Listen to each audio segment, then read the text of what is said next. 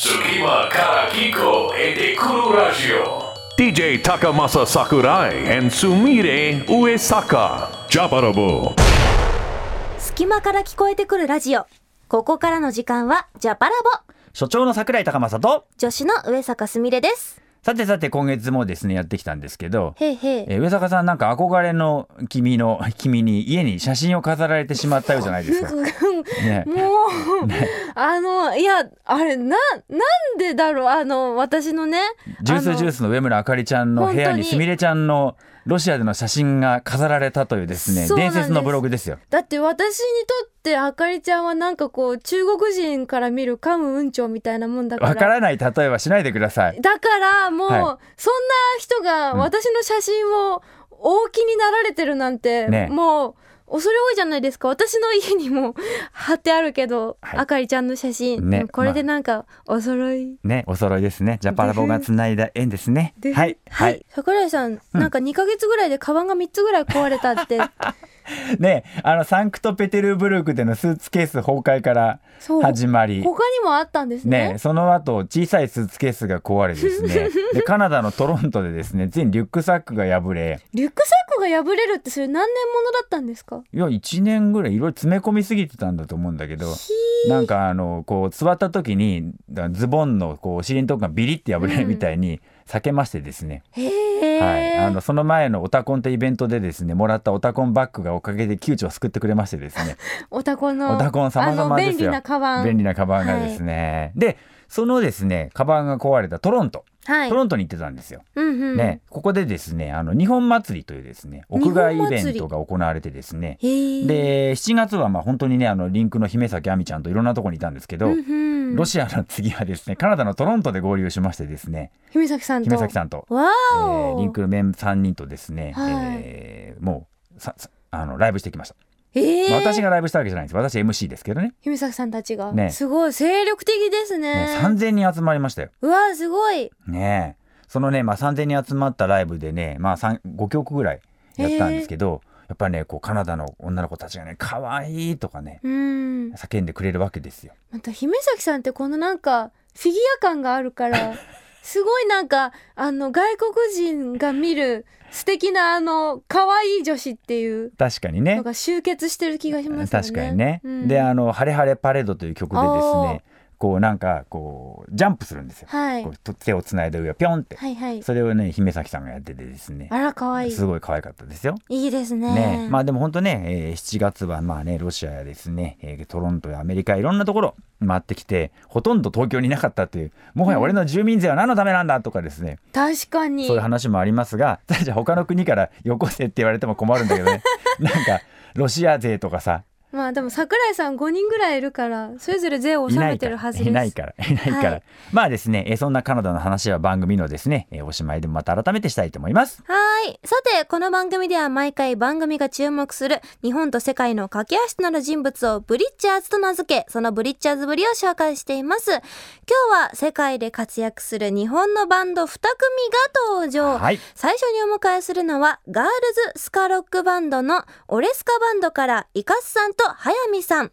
そして番組後半では、ロックバンドバックオンからケンジスリーさん、ティーラさんをお迎えします。お楽しみに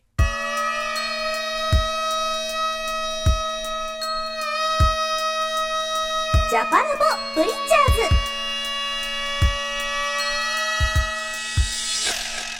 桜井高政と上坂すみれがお送りしているジャパラボここからは日本と世界の架け橋となる人物をジャパラボが選定し、そのブリッジャーズぶりを紹介していくコーナーです。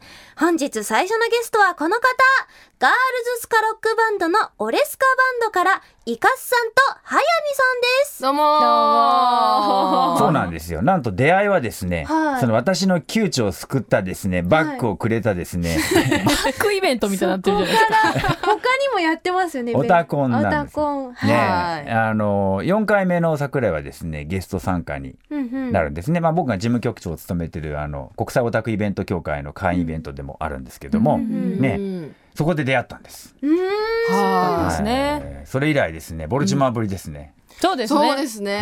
飲んでばっかりでしたね。ね僕はあんま桜あんま飲めなかったんですけどね。あそうだったんですか？はい。でもオタコンに行くと必ず友達ができるってそうなんです。言いますよね。はい、もうあそこはね、いろんなアニメの人とかですね、あうんのアイドルもアイドルアニメとかですね、アニソンとか監督とかプロデューサーとかですうん。ね、やっぱアニメ界の重鎮がいっぱい。重鎮がね、えいるイベントでですね、すみれちゃんなんか行ったらもう大変みたいな感大変なもう。じ。ね、恐縮しまくりみたいな。ねもう縮こまってね。あしまのうオレスカバンドのお二人はオタコンも初めてですか？オタコン初めてでしたね。ね。なんはい。か何回か他の国のうんアニメイベントにはだ出たりとかしてたんですけど。そうです、ええ。ブラジルとか、あとはあの西海岸はねあのロサンゼルスとかのあのアニメエキスポとかはいははい。出てたんですけど、うんはい。東海岸初めてでしたアニメ、ねはい。ブラジルはあの私も行ったことあるね、アニメフレンズっていうのでですね、はい。大変な人気だったんですけど、んうん。今回ね残念ながら桜井はですね、ライブはちょっとオタコンで僕もカナダ行っちゃったんで見られなかったんですよ。ね見てほしかった。あらでもですね、もう、もう、出会って、その晩、いろんな映像をネットで見たら、もうやめられなくなっちゃって、そうそれであの出会って次の日にもう一回話しかけてくれたんですけどもううちらの曲歌ってたんです。桜井さんそう。が。開会開会式のであの出待ちの時に、はい。順番来るの間、ずーっと歌いながら出てったっていう。怪しいことこの上ない。なんだこの人は。しかもその時点で怪しかったのええに開会式の時になんかパンダのねなんか服みたいな着て なんか僕はジャパニーズパンダですみたいなのをになんか英語で言っててなんかあの着てるそのアメリカ人の人も「おー」みたいな「パンダおー」みたいな。そう、あの、I am オタク、I オタク、I am Japanese panda とか言って入って絶たんです。対違いますからあれどうね。どういうことやったかどういう意図があるんですかそれ。あすみれさんもわからないんですねいやなんなんですか？それは日本人はそういう風なものだといや、オレスカバンドに負けたくないなと思って。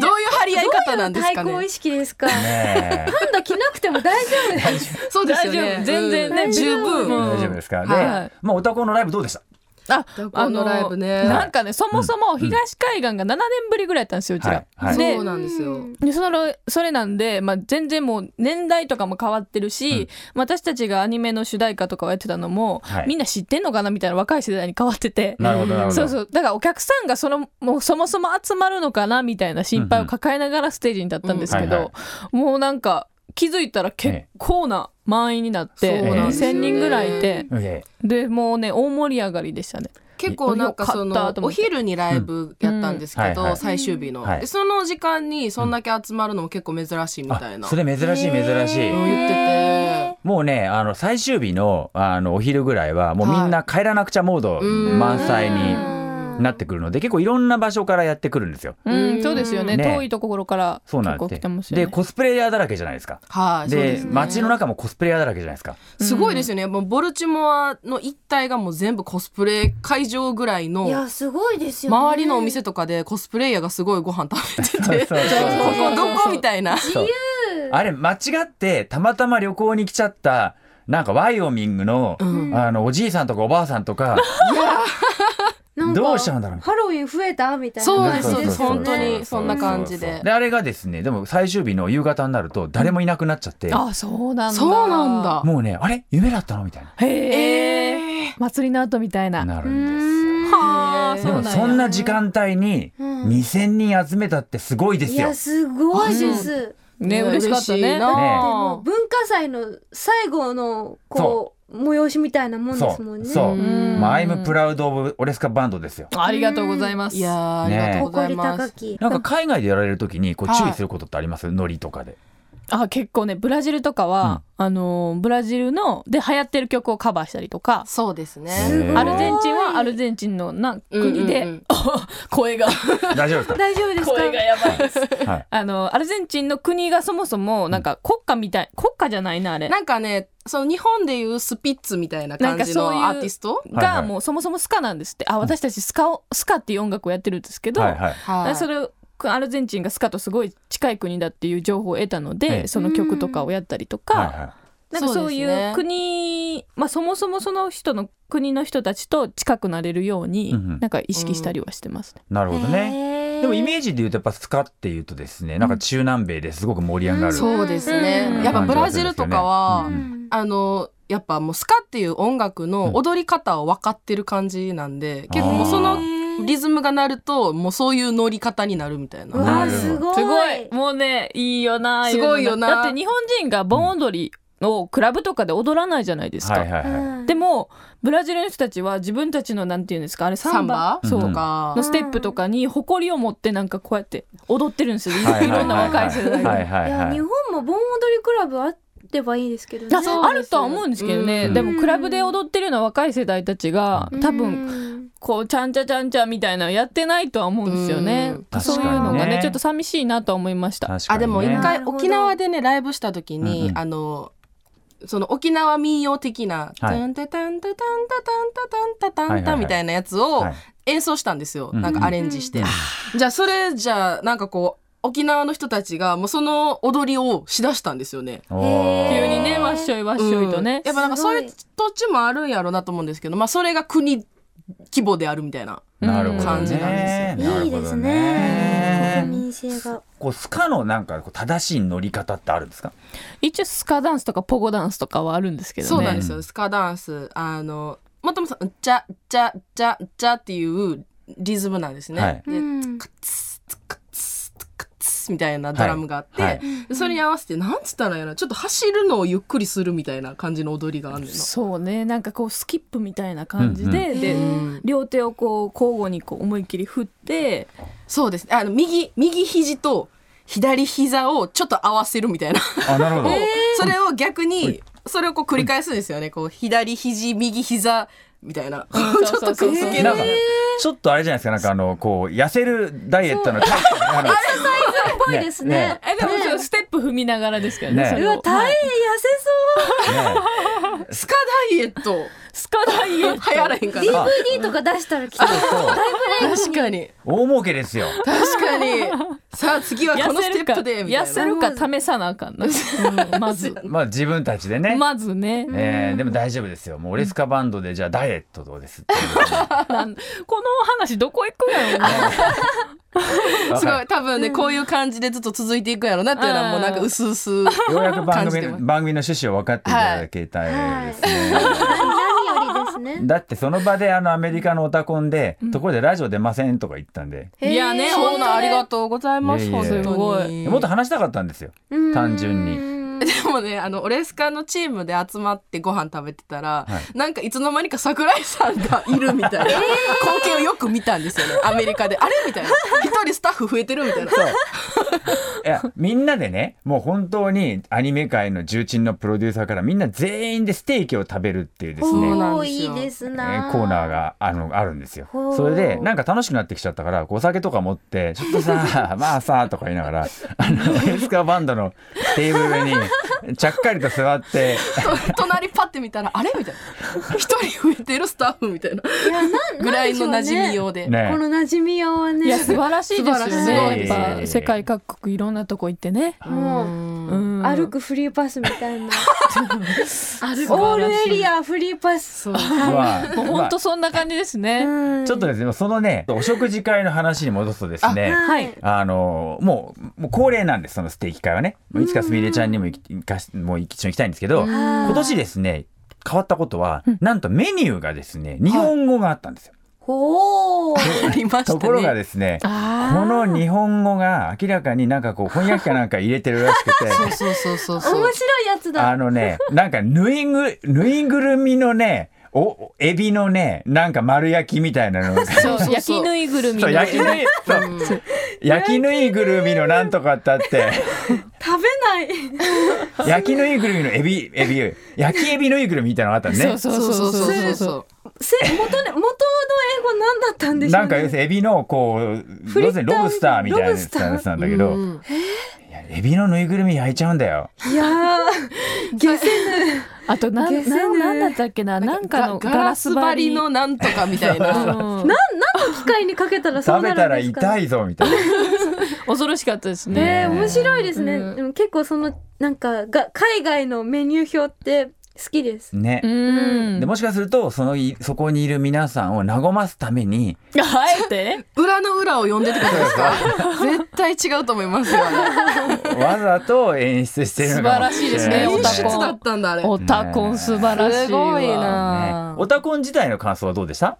オタコンなんかねすごい桜井さんもおっしゃる通りいろんな人と知り合いになったし、はい。まあ、みんなねなんか、まあ、あんなにアニメのスタッフと仲良くなるのってなんか珍しいなみたいなのもありますしね。うん。うんうんなんかみんなが楽しくやってるイベントだなっていうのもすごい思いました。そうですね。ねまああのスタッフもあの観客も、うんうん。えー出演者もみんなが主役みたいなね、そうなんですよね。やっぱスタッフの人もアニメ好きだし、音楽好きだし、みたいな。なんかそのこう一致団結感がやっぱイベントにすごい出てて、うん。そうですね。あのオタコンって NPO でやっていて、あのそうなんですね。基本的にあそこであのビジネスしてる人っていないんですよ。あー。そう言ってた。ボランティアで働いてるってみんな言ってた、で、あの皆さん普段弁護士とか、うん。あのコンサルタントとかワシントンとかでされてる方が、1年に1回だけあの少年の時のオタクの絆を取り戻すみたいな。すごい。結集する結集するんです。だから金銭の香りがしないんですね。素晴らしい。いいですね。うんまあそういうイベントがあってもいいんだよ。そういろんな世界中にイベントがあってもいいんだけど、ん。なんかそのあの時の俺みたいなね、うん。うんうんね音楽って必要じゃないですか。うん。その音楽にもう今年はもうオレスカバンドがですね。なるほあどーありがたいですね、すごい。嬉しいです、ね、心を掴んでたんですよ。あのまあでもこれからもね、えーぜひオレスカバンドにはガンガン海外にですね出て行っていただいてですね。はい。はいそうですね。日本と世界をつないでいただきたいなと。頑張ります、うん。はい。ぜひ世界に向けての決意を一言。話していただければ。決意はい、こんなことしてみたいとか。そうですね。今日本でももちろん若い子がスカっていう音楽を知らないとは思うんですけど、アメリカとかでも昔ほどはやっぱ盛り上がってなくて、うん。なんでやっぱ日本から日本のオレスカバンドからスカっていう音楽が素晴らしいということを若い世代に伝えていきたいなと思ってます。なるほどね。はい。フォースウェーブを。はい。そうあの巻き起こしたいなと。そうですね。サードウェーブっていうのまではあったんですよ、スカって。でもその後がやっぱり反映してなくて、なるほど。サードインパクトに、ね、そうですね。もう一つ。もう一つね起こしましょう、はい。それをですね、えーこれを聞いてる皆さんもですね一緒にやりたいなと思いますがジャパラボはねあの海外でもねネットで聞けたりするので、あそうなんです。えポッドキャストもあります。ぜひですねうん。皆さんこれ聞いたらオレスカですよオレスカ。うん。ね。検索。えー検索。はい検索。検索。楽しみましょう。はい。じゃあここでですねここら辺で告知をお願いいたします。あのー結構ライブやるんですけど9月26日に中津川ソーラー武道館っていうあのソーラー太陽電池だけではい。音楽フェスをやるフェスがあってそれに参加してはい。あと10月24日名古屋と25日大阪でオレスカ主催のスカイベントをやります。タイトルを。タイトル「Stay Irie Go Rudy かっこいい。 Stay Irie Go Rudy」そうです。長いけど覚えてください。Stay early go Rudy あすごい。素晴らしい。素晴らしい。はいそういうのやるんで、はい。よかったら来てください。はい。はい、えー秋はですね、えーオレスカバンドと一緒にですね、はい。えー夏を、えー、和みに惜しみながらね、うん。えー深まる秋を楽しんでいただけたらなと思います。はい。はい。ということでですね、今日の最初のゲストはオレスカバンドから、えー、イカスさんと早見さんでした。ありがとうございました。ありがとうございました今度ぜひ音楽聴きながら飲みましょう。ぜひ飲みましょうぜひぜひはい。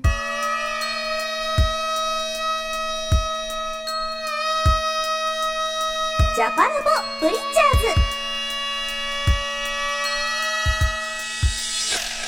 櫻井孝昌とズ上坂すみれがお送りしているジャパラボ続いてのブリッチャーズはロックバンド BACK-ON から KENJI03さん TEEDAさんですこんばんは、えー、 BACK-ON の MC の TEEDAです。ボーカルギターの KENJI03です。よろしくお願いします。よろしくお願いします。なんとですね、はい BACK-ON の皆さんとはですね、はい日本で会うのが初めてというですね。ね日本で会うのが初めて初めてそうです。まあそうなんです。しかもね、今年、もうバックオンを、まあもうね、私は追っかけ回してる感じ。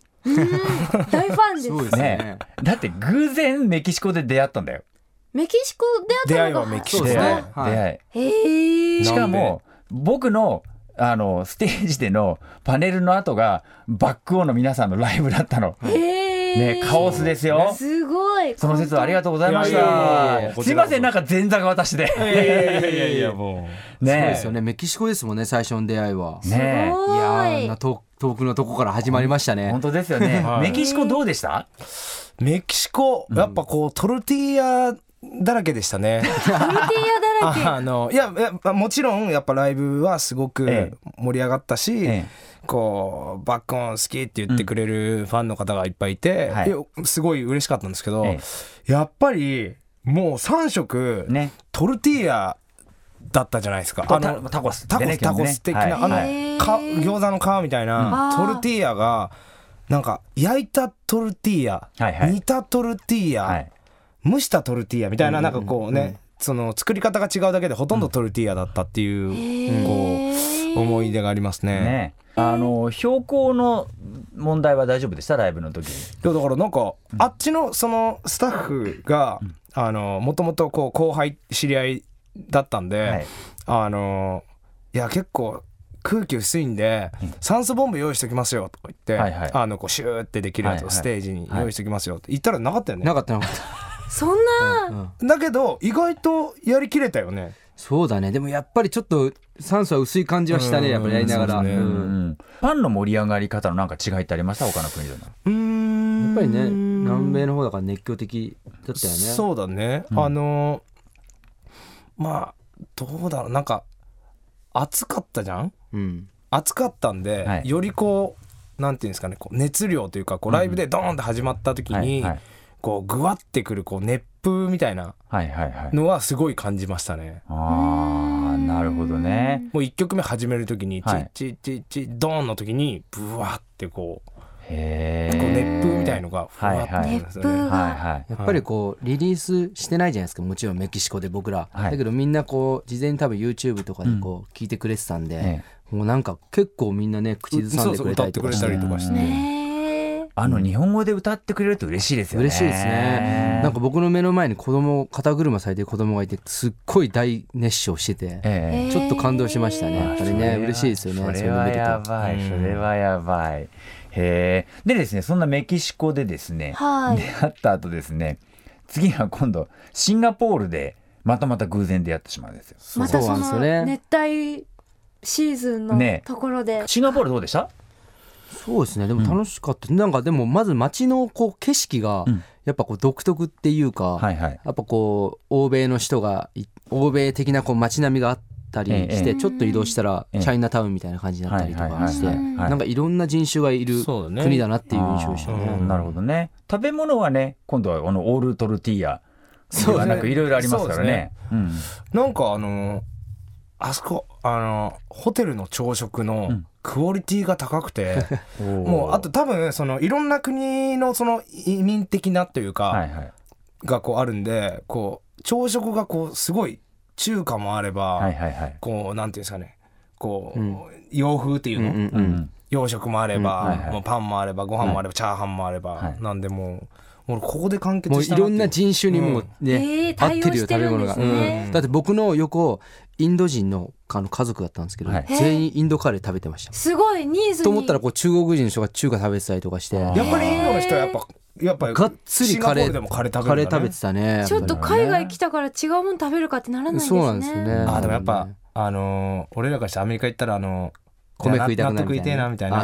納得食っちゃうみたいなもんだろうね、へー。あこれだけ回られてるバッコーの皆さんでやっぱりお米食べたくなるんですか？いやーなりますね。へえ米と、うん。まあ味噌汁とかうん食べたくなりますね。なんかこれ最初20代の前半からこう海外行きだしたんですけど、はい。最初の頃はもう毎日ねあの、うん。そういうハンバーガーとか食べても問題なかったんです全然大丈夫だ。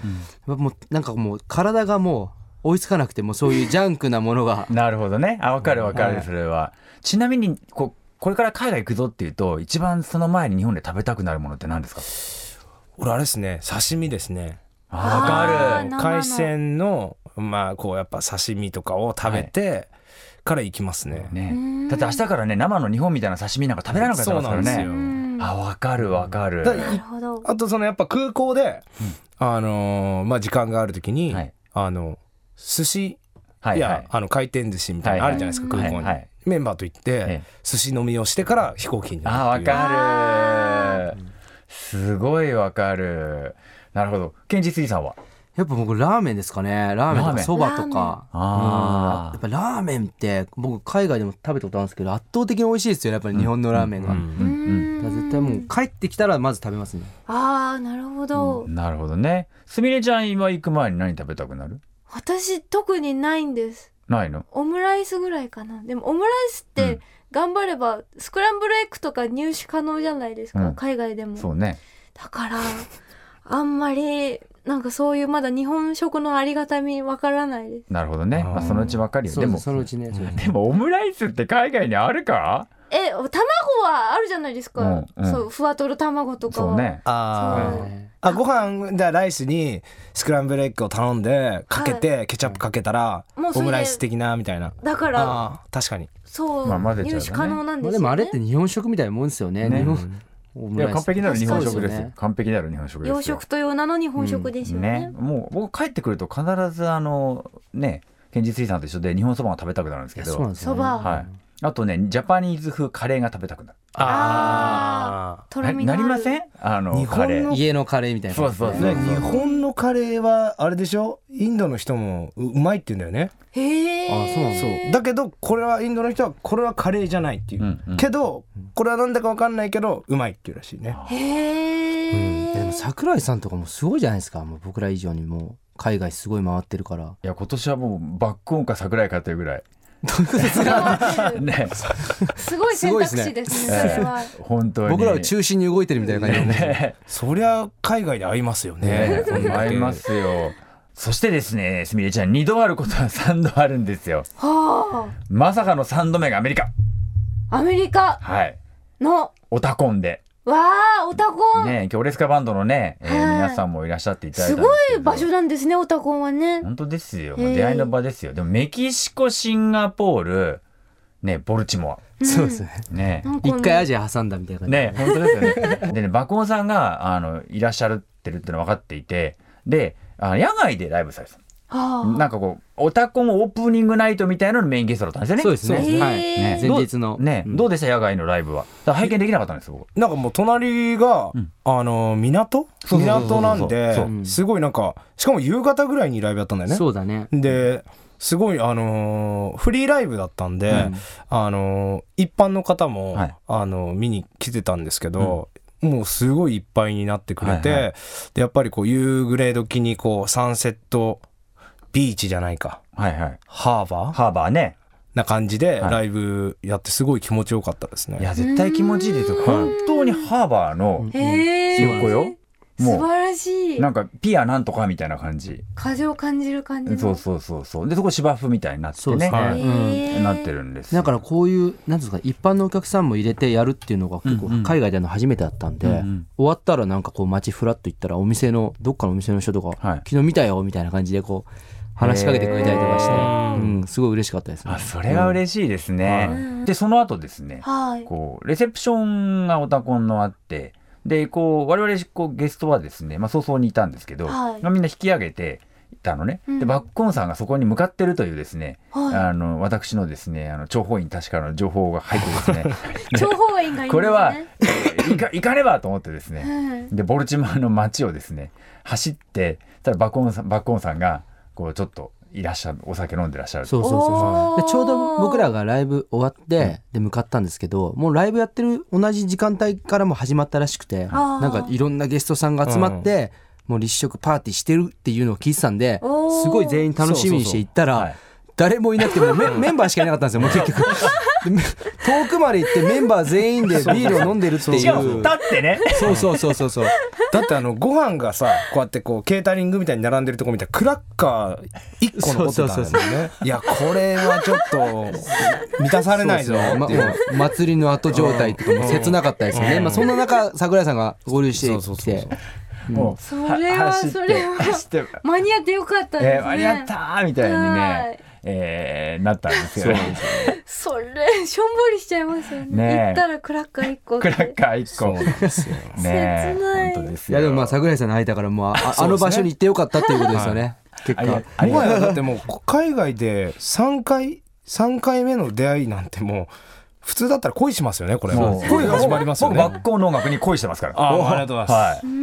4ヶ月の間に3回ですからね。すごいですよね。はい。しかもなんまあ年内またありそうな雰囲気。そうですよね。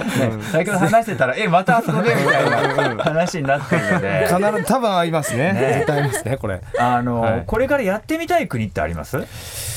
えー、僕いやってみたいえー、国うーん僕よくメンバーに言ってるのはイタリアですね。あイタリアに行きたいんだよ。イタリあ多ア。それイタリアに行く理由を言ってみて。いやだから別にライブの前に、いやライブもそうなんですけど、ね。いや普通にイタリアに行きたいなと思って。なるほど。普通にパスタとか、はイタリアな地中海料理みたいの食べたいなみたいな、はいはいあれイタリアって地中海だよね、そうです。そうだそうですよね、はい。ああいう感じのをちょっと食べて、ライブやってでこう何？こう美女たちと 地中海料理を それも好きながら。旅行で行けばいいんじゃないの？もうね だから結構かかるよ旅行で行ったらさ。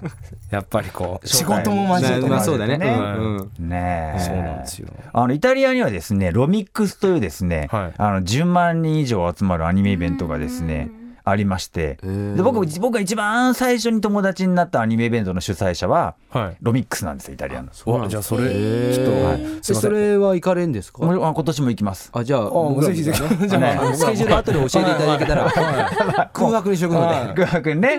あの勝手にいつの間にかいるみたいな。イタリアいい、いい行きですね。あのローマの美味しい店とかでしたらいくらでもしてますので。本当ですか？行きたい。ねワインとか飲んで。いやいいですね。あーね。いやちょっと美女をご用意できるかどうかは全くなんですけど美味しい。あじゃああ美女美女あのこちらに。美女いや、イタリア人の方がいいと思います。飲みますよ上坂さんと。じゃあみみんなでねのねワインで。赤ワインだよ、そっか、イタリアもワイン美味しいんですね。一番美味しいよ。ああ、いいなタリア。ねえ。赤ワインとですすっごいね今のでもう少し酒豪感が出てましたね。感が出てるね。ジュースみたいな赤ワイン飲む人ですからいや、ねなんかすごい、イタリアのワインってフルーティーな感じしますもんね。いろいろありますよ。でそのこうハムとかがですねさらってる。ああいいおです惣菜屋さんとかでねいいですね。いいですよ。ね。あそれは美女と共に。美女と共にね。ね。ねバッコンさんとちょっとイタリアに行くっていう夢ができたああいいね。割と桜井的に強いこうエリアなので得意エリアなんでね。桜井さんお願いします本当に。バックオンの宣伝しようね今度じゃあ僕の公演とかでバックオンのこうビデオクリップとか流してああいやいいですね。その勝手にどんどんどんどんこう布教させていくみたい参戦なね決定。ねそうですよ。堅実にさんは行かれたいとこあります？僕はねあのこの間あのパリ行った時にヨはい。ーロッパ好きだなと思ってうんうんうんうんあのロンドン行きたいですね次あはーやっぱりねミュージシャンとしてはねはロンドンで勝負したいっていうのはありますよね。そうですね。でもまあフィッシュチップスだよ。い そうイギリイギリスね。ご飯は。まあそうだね。はい、うん。まあでもやっぱこうなんつうんですかねそのさっき言ったようにロックの聖地じゃないですか。はいはい。だからいろいろ行ってみたいところもあるしなんかいいなと思って。なんかさっきのあのこうこう地中海料理というかイタリア料理とはい。パスタと美女みたいなシチュエーションだと、はい。ロンドンロンドンだとどうなるんですかね？なんですかねやっぱねマッシュルームヘアのビートルズみたいな。人とね。ちょっとあ歩こうかな、ね。囲まれて。あんま美女って印象なんかおしゃれさんがいるってイメージですけどね。ででそしたらパンク野郎がパンク野郎がねいっぱい来るかもしれないですよね。だからイタアリア行挟んでから行きましょうじゃあロンドンあいいっすねあそこでもう美女とわちゃわちゃした後にじゃあでロンドン行ってねロンドン行って音楽で霧に包まれて。ね、はいこれから日本と世界をつなぐですねこうブリッジャーズとしての決意をですねちょっと決意表明していただきたいんですけどこんなことしてみたいとかですこんなことをしてみたい、はい日本と世界をつないでください日本世界を、はい日本と世界をつなぐために、そうですねうんバックオンであの世界各国ではい。アルバムをリリースしてみたい。感じですね。ちゃんとバンをリリースしてみたいですね。なるほどね。はい。はいはいはいはいやっぱり今こう何ですかね。ダウンロードだったりとか、YouTube なんですけどやっぱりこう CD とかってあのどんどんこうなんていうんですかね。買わなくなってきてるというか、はやっぱダウンロードですぐ手軽に聴けるんで、はいだからやっぱりこうバンのそのジャケットとかブックレットとかもすごい見てほしいしすごいこだわってるところなんで、なんかやっぱりその世界中でうん。こうその自分たちのアルバムとか CD がこうリリースされるのええ。すごいにできたらいいなと思いますね。ねはい。やっぱりこう物っていいですよね。そうですね。ね、僕もあの作家でもあるのであの自分のやっぱ本がはい。こう自分の家に届けられてきた日ってはこう頬ずりしたくなるうーん、やっぱ、本当にねありますよね。なのでそのすごく気持ちがわかりますね。わかりますさてさて、えー、名残惜しいんですけどそろそろ終わりの時間が近づいてまいりましたので告知コーナーをお願いします。えーバックオンはですね、えー9月20日に、えー稲妻ロックフェス2015に、えー参戦します。参戦えーそして、えー今あの、まあ、世界こう各国はい。でこうライブやったりとか、まあ、日本でもそうなんですけど、あのライブがやっぱり好評なので、はい。あのバックオンライブセレクション2015と称しまして、えー配信限定でライブアルバムを、えー配信中なんでここちらもぜひダウンロードお願いします。お願いします。ね、でも僕映像の DVD とか欲しいです。ああーいいですね。撮ってるね。でも多分ねあれだろうね。そうだね。うん。そう良きタイミングで出すんだろうね。そうですね。うん。えー今タイミングを伺ってまうん。す会社とねね。ちょっと話してね、か各国での映像、まあ、大人の事情はいろいろあるでしょうがやっぱねファンの声大事なんでこれを聞いてるファンの皆さんねうん。僕は見てますよいろんな本当に各国でのバックオンのライブを見たい。ねあのーリアルないろんなか見てる観客さんが次々変わるというですね、うんうん。見たいので、ぜひこうね大人の世界に、ね。ね、リクエスト。リクエスト。えまあでもまずはもう生で体感してお行きたい。ほしいですね。はい。はい、またですね、えー どうも今年海外でまたもう一回見られそうなちょっとドキドキ感があるんで楽しみなんですけども、はい。日本国内でもですねぜひ伺わせていただけたらなと思います。はい。はい、ということでここまでのゲストはバックオンからケンジスリーさんティーダさんでした。ありがとうございました。ありがとうございました。ありがとうございました。DJ Takamasa Sakurai and Sumire Uesaka. 隙間から聞こえてくるラジオジャパラボ世界のサクサク歩き方世界のサクサク歩き方。このコーナーでは毎回1カ国を取り上げそこで所長が見てきたとっておきのエピソードを紹介します。今日はどこでしょう？まあ、今日はねカナダをですね、えーはい改めてお話したいんですけどもトロントのど真ん中でですねタイムズスクエアみたいなニューヨークの雰囲気のところに、まあ、3,000人ぐらい集まってうんうん。ライブをしたんですよ。おー。やっぱりねこう思ったんだけどももっとねこうフリーライブみたいなですねさっきのね、バックオンの皆さんもフリーライブやったけど、うんうんもっと日本のアーティストがフリーライブたくさん出るのいいなと思いました。ねフリーライブって一番こう初めましての出会いがあるうん。いい場所だと思うんですよね。そうね。で当然リンクの3人も最初行く前、うん。でで要するに普段はファンの皆さんとかね前でやっているうん。わけだけど、国も違うしかも、えーたまたま通りかかった人もいっぱいいる、みたいなところに当然不安を持ってたんだけど、うん。もうやったら楽しかったですいやね。よかった。ね。そういう経験値ってすごく大事だと思うし、ぜひねあの日本のアーティストのみんなもねまあいろいろ当然ね普段のこう完成されたライブとは違ってさうん。いろいろじゃあこのこのモニターだ大丈夫みたいなこといっぱいあるわけですよ。ああ、ね。い一個聞こえないぞみたいなとかさ。このスピーカー明らかに何もしてないぞ。ないぞみたいなのとかさ、えーいろんな細かいことはあるんだけど、うん。まあでもねそういうものをちょっと乗り越えても、えーぜひねいろんな人の前でね日本を披露するっていうのはすごく素敵だなと思いました。はい。あとねそのカナダのトロントに行った後、えーオタワ首都に初めて行ったんですよ。うんうん。もうオタワはね日本人の想像するカナダそのまんま。え。ーなんかあのこう緑こう降りてる人にから。人間とクマが同棲してるみたいな。カナダの人は怒る怒るよそれ。ごめんなさい。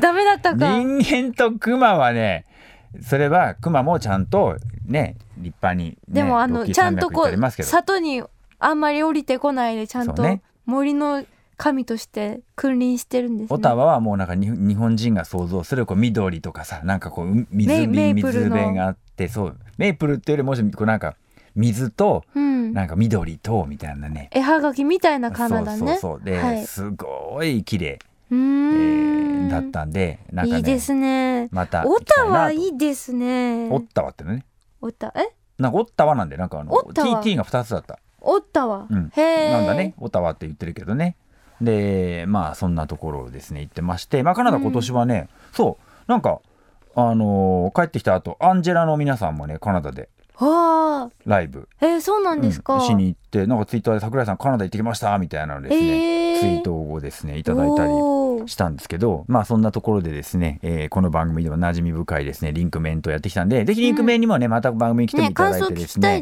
ね。えー聞きたいなとですね思っております。リンクの皆さんこれを聞いていたらですね、えーそこ連絡網でですねえー出席リストを送ってください。聞いてらっしゃるかわかんないですけど。出 そもそもですね、連絡網があるかったらねジャパラボ連絡網とかあったら面白いよねもうあの昔の学校みたいにねね。今だと個人情報があーとこう言われるやつね。伝言で回すのね。伝言版。次は上村あかりちゃんにすみれちゃんから回してくださいみたいなのがあったらいいねいやそしたら私何も書けません。ね。そんなね神に連絡を取ろうなんていうね行動自体が不損ですからね。はいわかりました。はい。はい。というわけで、そろそろエンディングの時間です。はい。えー私たちツイッター、フェイスブック等やっておりますので、ぜひチェックしてください。はい。えー桜井さんのお知らせは、そうですね。まあツイッターといえばねすみれちゃんあの時々あの妙にテンションが高くなった時のツイッターが面白いんですけどねそうかと思うとあり3日間ぐらいつぶやかなかったりとかね私基本的にツイッターそんな見てないんですけれども、うんうんあの、最近ハマってるのは、こう、タイムラインの面白いものをうんお気に入りに入れることですね。ああれを読み返すと元気になるんだ。あそれ楽しいよねそう。うん確かに確かにねはい、そしてですね、えー、そろそろ、あの、7月版も佳境に入ってきましたけれども、はい。テレビアニメ、えー下ネタという概念が存在しない退屈な世界、そしてオーバーロード、アイドルマスター、シンデレラガールズ、よろしくお願いします。はい、えーコンプ リートコンクリートレボルティオコンクリートレボルティオのですねアフレコも順調に、えーやっております。進んでいるようですので、はい、10月からははい。コンクリートレボルティオとあと、愛しのムーコが始まりますので、おーなんか桜井馴染み深い方々にねはい。ムーコさんムーコさん作者水さん、桜井のハロハロハロハロータ仲間ですからね。ね、はいムーコの飲み会しようっつって3人で集まったらずっとムーコの話しないでハロのハロ プロの話になりそうですけどね。でも、はいもう集まりたいですね。ねはいというわけで、えー番組では皆さんからのメッセージもお待ちしています。メッセージは番組のホームページ、www.jfn.jp スラッシュラボ、www.jfn.jp スラッシュラボから送ってください。ということでここまでのお相手は、えー、オタコン楽しかったです。桜井高政と。カナダに行きたいよ。上坂すみれでした。バイバイ。e